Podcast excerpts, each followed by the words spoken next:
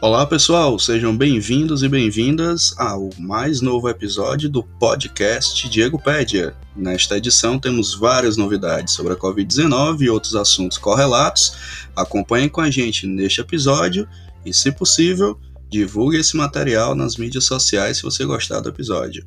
Valeu, gente, e vamos ao que interessa.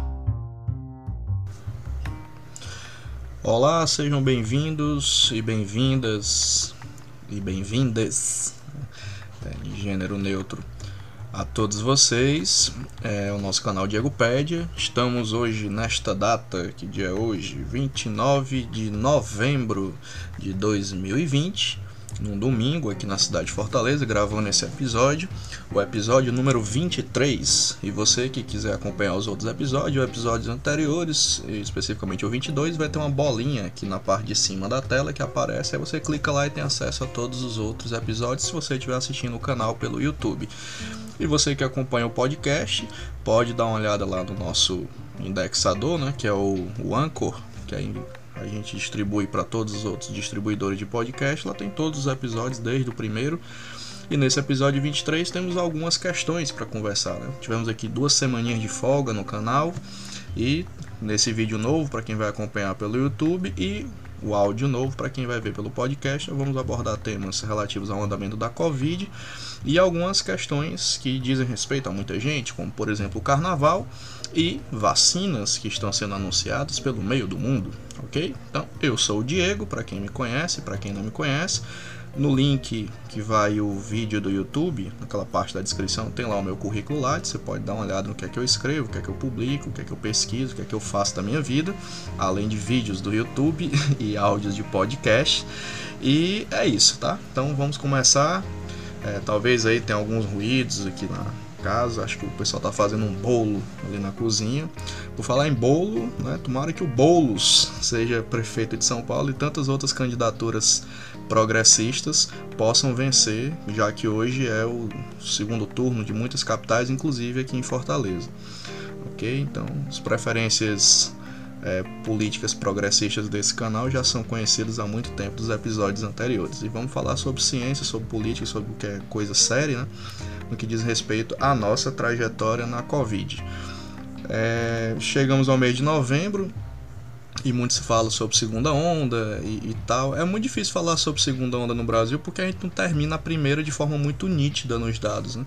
Se você olhar o gráfico, a gente tem uma primeira onda zona que nunca baixa por completo. Ela baixa, sobe, baixa, sobe.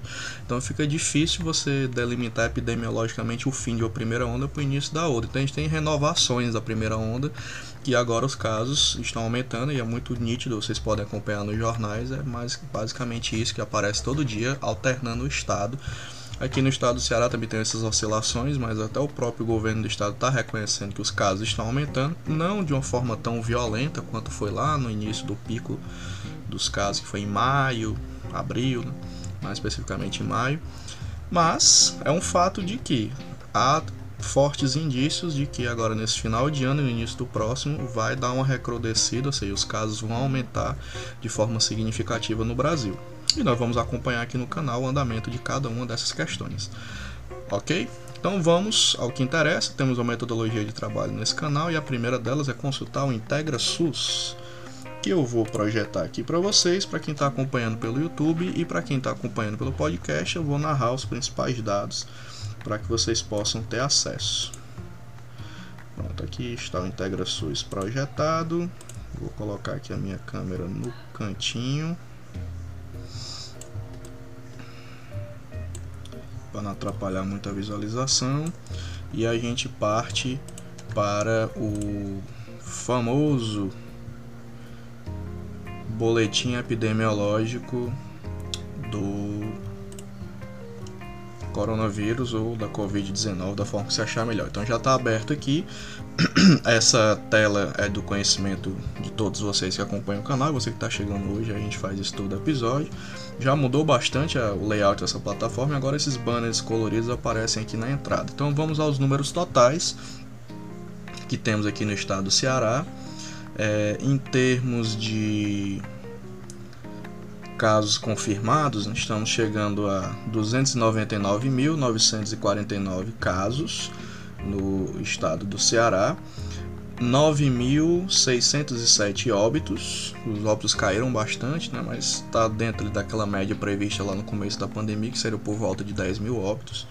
E, o que eu espero, né, enquanto cientista, é que não tenha mais óbito nenhum mas os óbitos continuam acontecendo em escala bem menor do que antes, mas ainda continuam acontecendo. A letalidade do estado está 3.2, essa letalidade já foi bem mais alta, ela já foi da ordem de 6, né? um número bem alto ali no começo da, da pandemia. Em termos de exames, 1.143.123 uma quantidade razoável de exames realizados, mas eu continuo sustentando, como sustento desde o começo da pandemia, que se testa muito pouco e que se tem uma dificuldade crônica para ter acesso ao teste. Né? Nós já abordamos isso, inclusive, em outros episódios, de que basicamente só se testa quem está sintomático. É difícil você conseguir estar assintomático e fazer um teste de Covid nas unidades básicas de saúde ou até mesmo nas unidades específicas para realização de testagem, os drive-thrus e tudo mais. Então essa é a primeira crítica sobre testagem que continua valendo, né? esse canal sustenta isso. A outra crítica é que a maioria dos testes são testes rápidos, né? como o próprio nome está é, sugerindo aqui, o gráfico para quem está pelo, pelo YouTube já está aparecendo na tela. Essa barrinha verde são os testes rápidos, ou seja, a maioria deles, e a barrinha laranja são os PCRs. Né?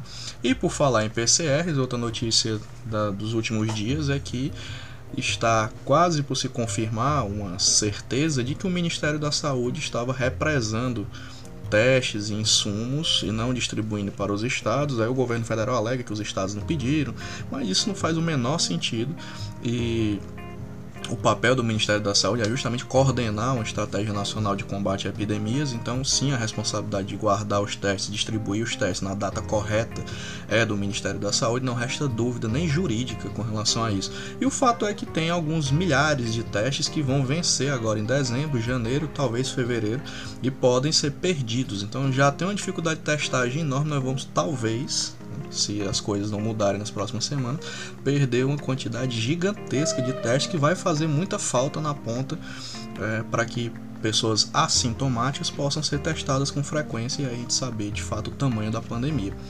Certo? Então, sobre testes é isso. Importante que vocês saibam desses acontecimentos. O controverso número de recuperados está em 250.077. Sempre repito, controverso porque de fato a gente não sabe se os recuperados são recuperados, existe a possibilidade dos recuperados também serem reinfectados. Então, comemorar recuperados é uma coisa esquisita, porque quanto maior o número de recuperados, significa maior o número de infectados. A gente tem que conseguir abaixar o número de infectados.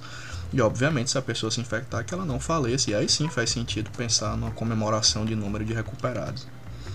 Então, essa estratégia de marketing de muitas prefeituras, inclusive induzidas pelo Ministério da Saúde, foi um erro categórico que a gente vai ter que estudar com calma depois. E muito provavelmente após essa pandemia, isso vai ficar muito evidente.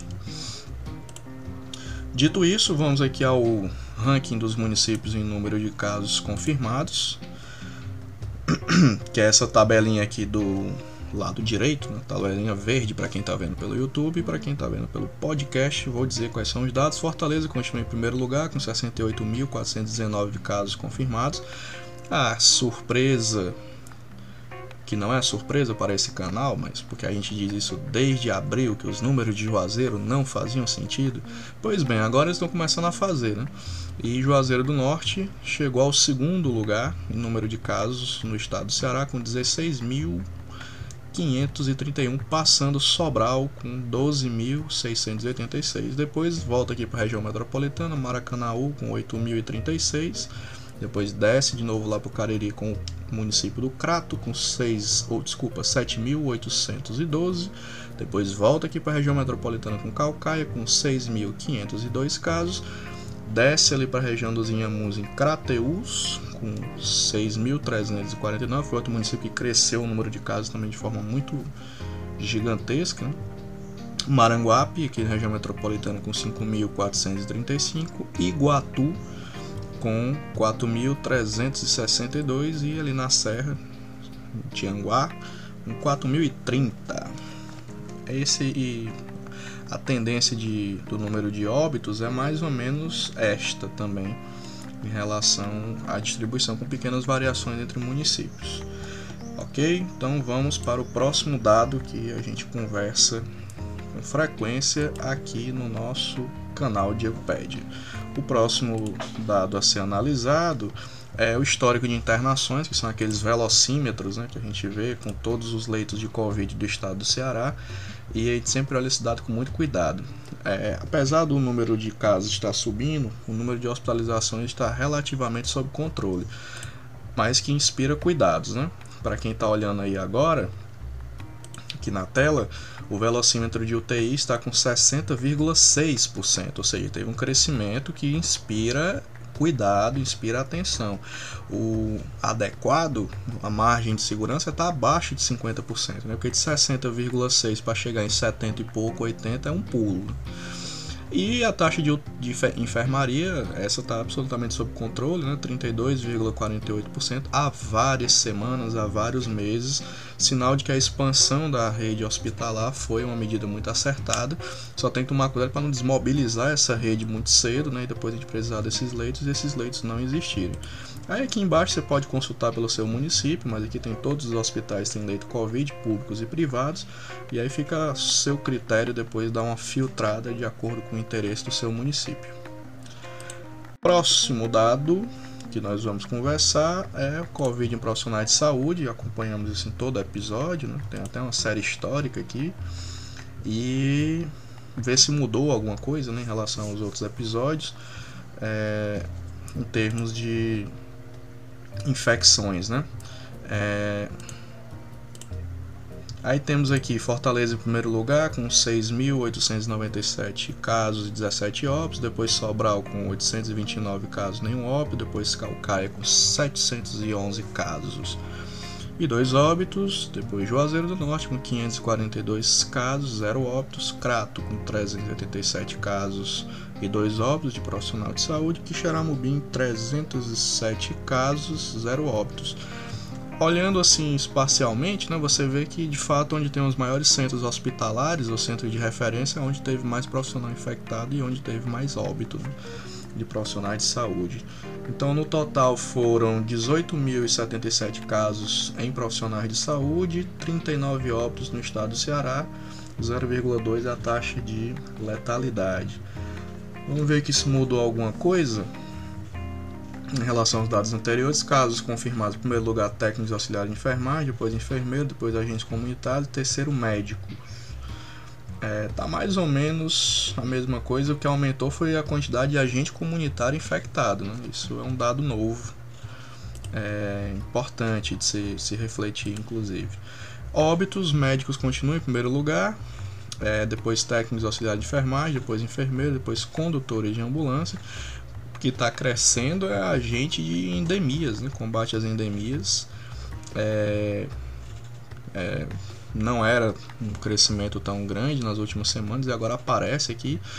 E depois vem assistente social e cirurgião dentista, né? Também e estava lá embaixo. E agora aparecem casos aqui, um caso na verdade de cada, de cada profissão dessa. E em cima, com bem mais casos, né? os agentes comunitários.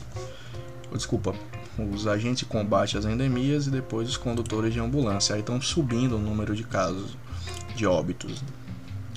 E o perfil desses trabalhadores e trabalhadoras continua o mesmo, né? faixa etária 25 a 29 anos aqui no início, com o maior número de casos, e o último extrato ali na casa de 55 anos, a maioria do sexo masculino e dos infectados, a maioria do sexo feminino.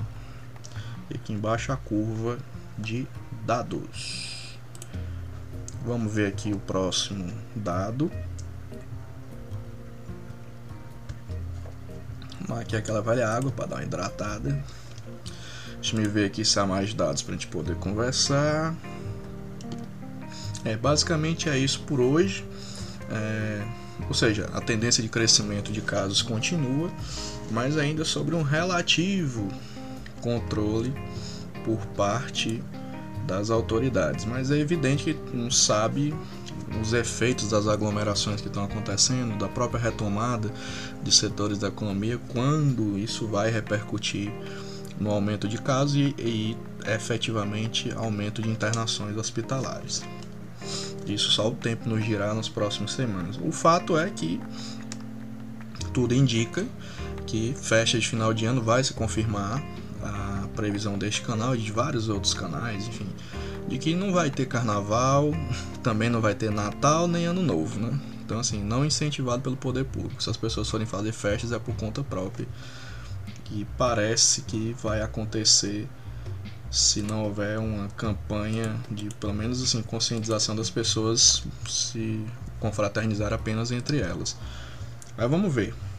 Agora vamos aos dados de mobilidade do Google, que é outro dado que a gente sempre olha aqui para fazer um comparativo. Aí tá aqui o relatório, já está projetado aí na tela para quem está acompanhando pelo YouTube. O relatório do dia 24 de novembro de 2020, alguns dias atrás e tivemos uma das menores taxas de isolamento social, né? ou seja, tá todo mundo na rua, né? Aqui e lazer, que é um dado importante, redução de apenas 17% da mobilidade, ou seja, 80 e tantos por cento das pessoas estão circulando normalmente para ir shopping, cafés, parques. Não se vai muito a parques aqui em Fortaleza, mas enfim, shopping, restaurante e mini bares, né? Que agora os bares para poder sobreviver, já que não está autorizada a abertura de bares. A gente já conversou sobre isso em outros episódios. Tudo está virando restaurante. É... Então, pelos dados aqui gerais do estado, a redução de mobilidade muito pequena, o que significa na prática que tem muita gente na rua indiscriminadamente, quase ninguém fazendo aquele isolamento hard, né, como tinha antes. E que isso era uma coisa prevista, né? Agora, a mudança brusca de comportamento da população por falta de, de educação e saúde na mídia, induzida pelos governantes, ainda teve as eleições no meio do caminho que bagunçou e criou mais aglomeração. Existem algumas cidades liberando shows, né? É, que é outra insanidade, mas enfim, o que está acontecendo é isso na prática. Vamos agora para o próximo assunto, é, esse assunto aqui já foi e, como era de se esperar, né? É, por conta das aglomerações, o próximo assunto é este: o famoso cancelamento do Carnaval de Salvador. Algumas matérias chamam suspensão, né, e outras chamam cancelamento. Aqui no G1 está chamado de suspensão prefeito da cidade, que conseguiu fazer o seu sucessor, né, o ACM Neto, tomou a decisão política difícil de suspender o carnaval até ter vacina.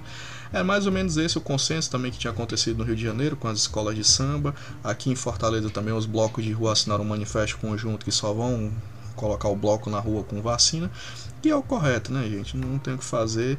É, é, ter vacina, a gente vai já conversar sobre vacina aqui, já tá ficando uma realidade, só que entre conseguir aprovar a vacina, a vacina chegar no braço da pessoa na rua, demora, né?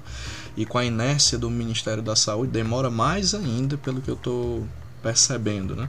A gente tem basicamente um, um convênio com a AstraZeneca e a Oxford, que é o maior convênio junto com a Fiocruz.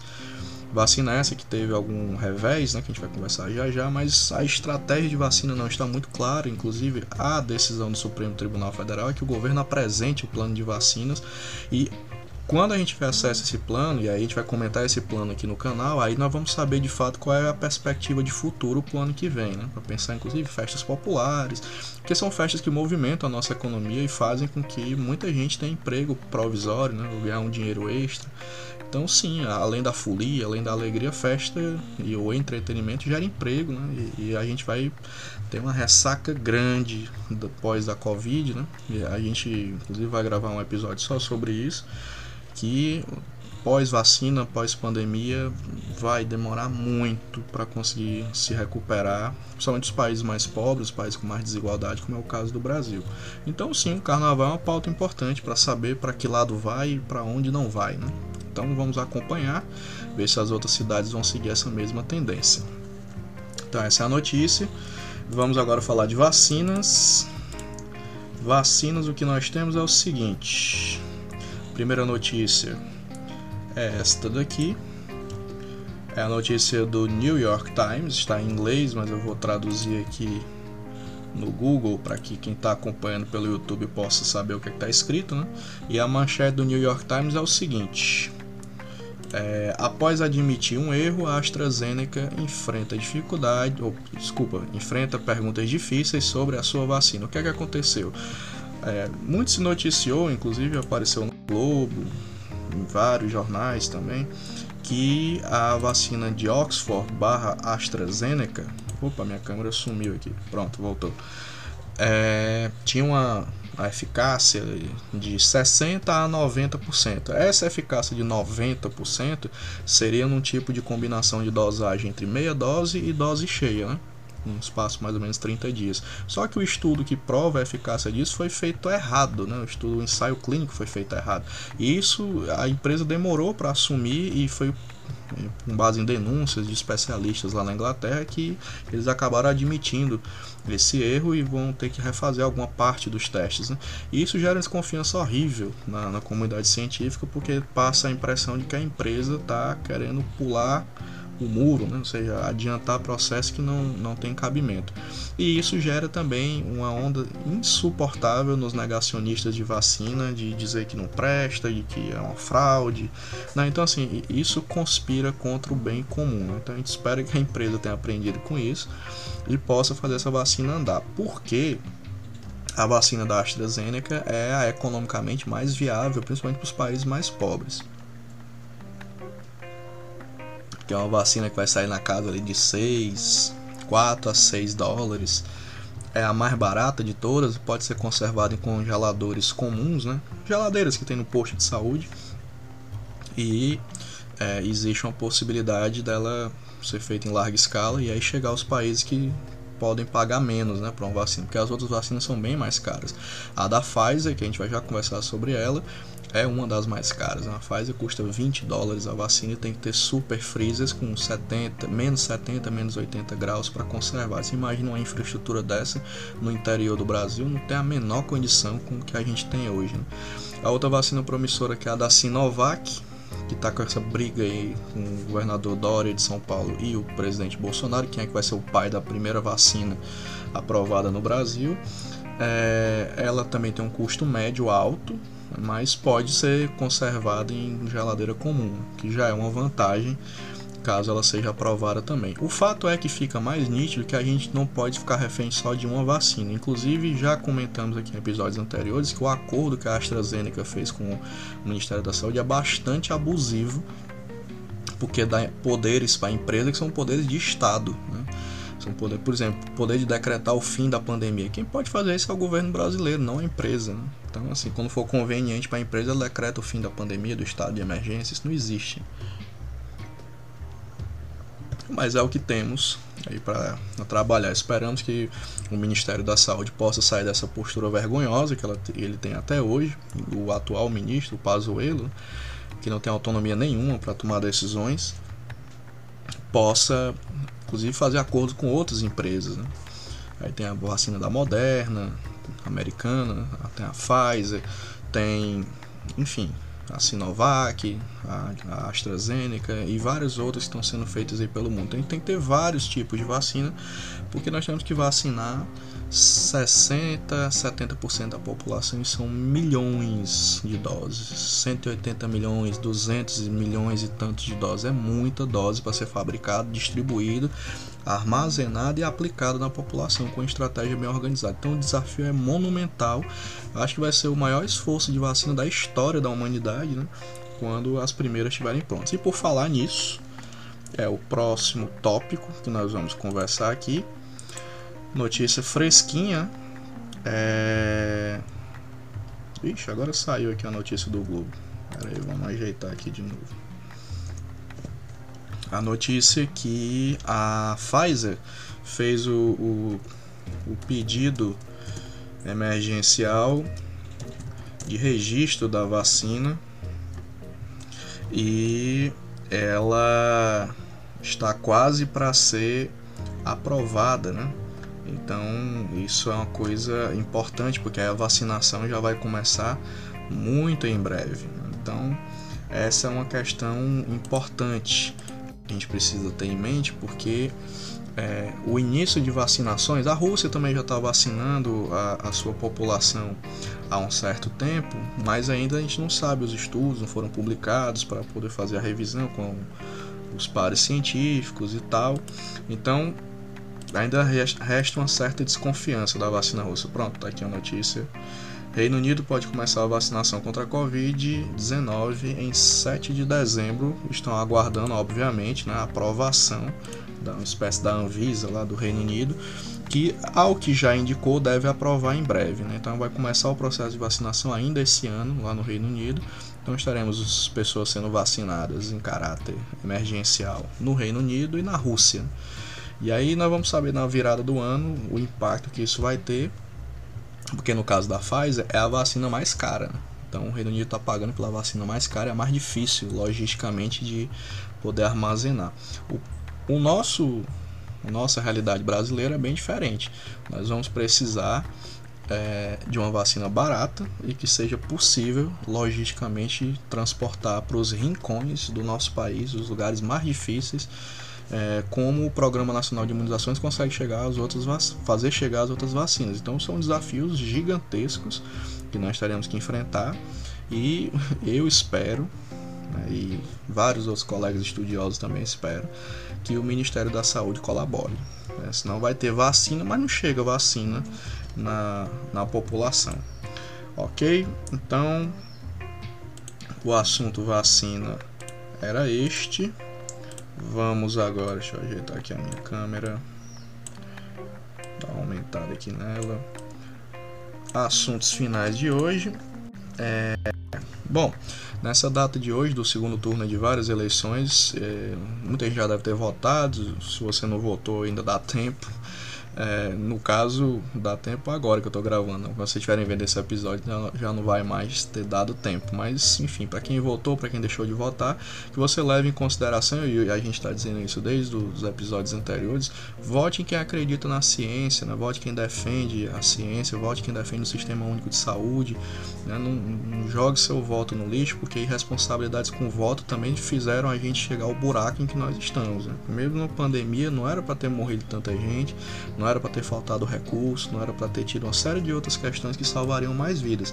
E a responsabilidade disso está no voto, não tem saída. Né? No sistema que a gente vive é o voto que muda as coisas. Então, espero que os prefeitos e prefeitas eleitos nesse segundo turno e os que já foram eleitos no primeiro e os vereadores também possam ter um compromisso e depois de eleger as pessoas não é só eleger, tem que acompanhar o mandato, né? tem que cobrar. Então é, essa é, é um, esse é um fato. Quando a Covid deixar de ser um tema central do, de todas as coisas, e ainda vai demorar muito tempo para isso acontecer, esse canal, inclusive, se ocupará bastante em discutir ciência, saúde e política, ciência, assistência social e política. Né? Então, tudo isso tem, tem correlação direta. Então, votar bem faz diferença. Então, olhar quem é o candidato, a candidata, faz muita diferença para votar correto. Votar correto no sentido de que tem que se cobrar do candidato as propostas de melhoria para a vida da população. E no caso específico de agora, candidatos responsáveis com a saúde da população. Então acho que é isso. Para você que acompanha pelo YouTube, aqui na parte de baixo tem um botãozinho vermelho E aí você clica lá, se inscreve no canal, ajuda o canal a crescer, clica no sininho lá para receber as notificações de todos os vídeos novos. Se você gostar desse episódio, curte lá o episódio, compartilha por todos os locais que você achar necessário. Quem está ouvindo pelo podcast, o podcast agora tá meio chique, tem umas musiquinhas de fundo, nós estamos editando aí com as coisas legais.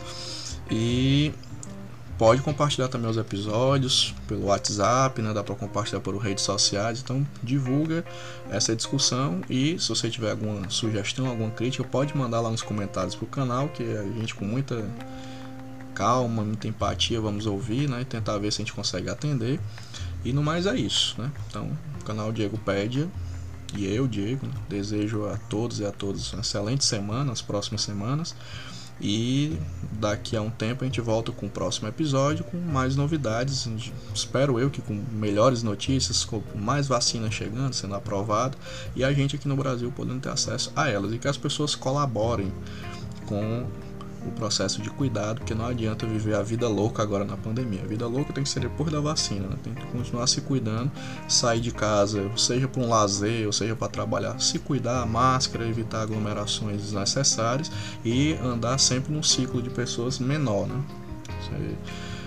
É uma dica, né? Uma possibilidade de autocuidado. Eu acho que é isso, mas é isso. E sigamos aí nos cuidando uns aos outros.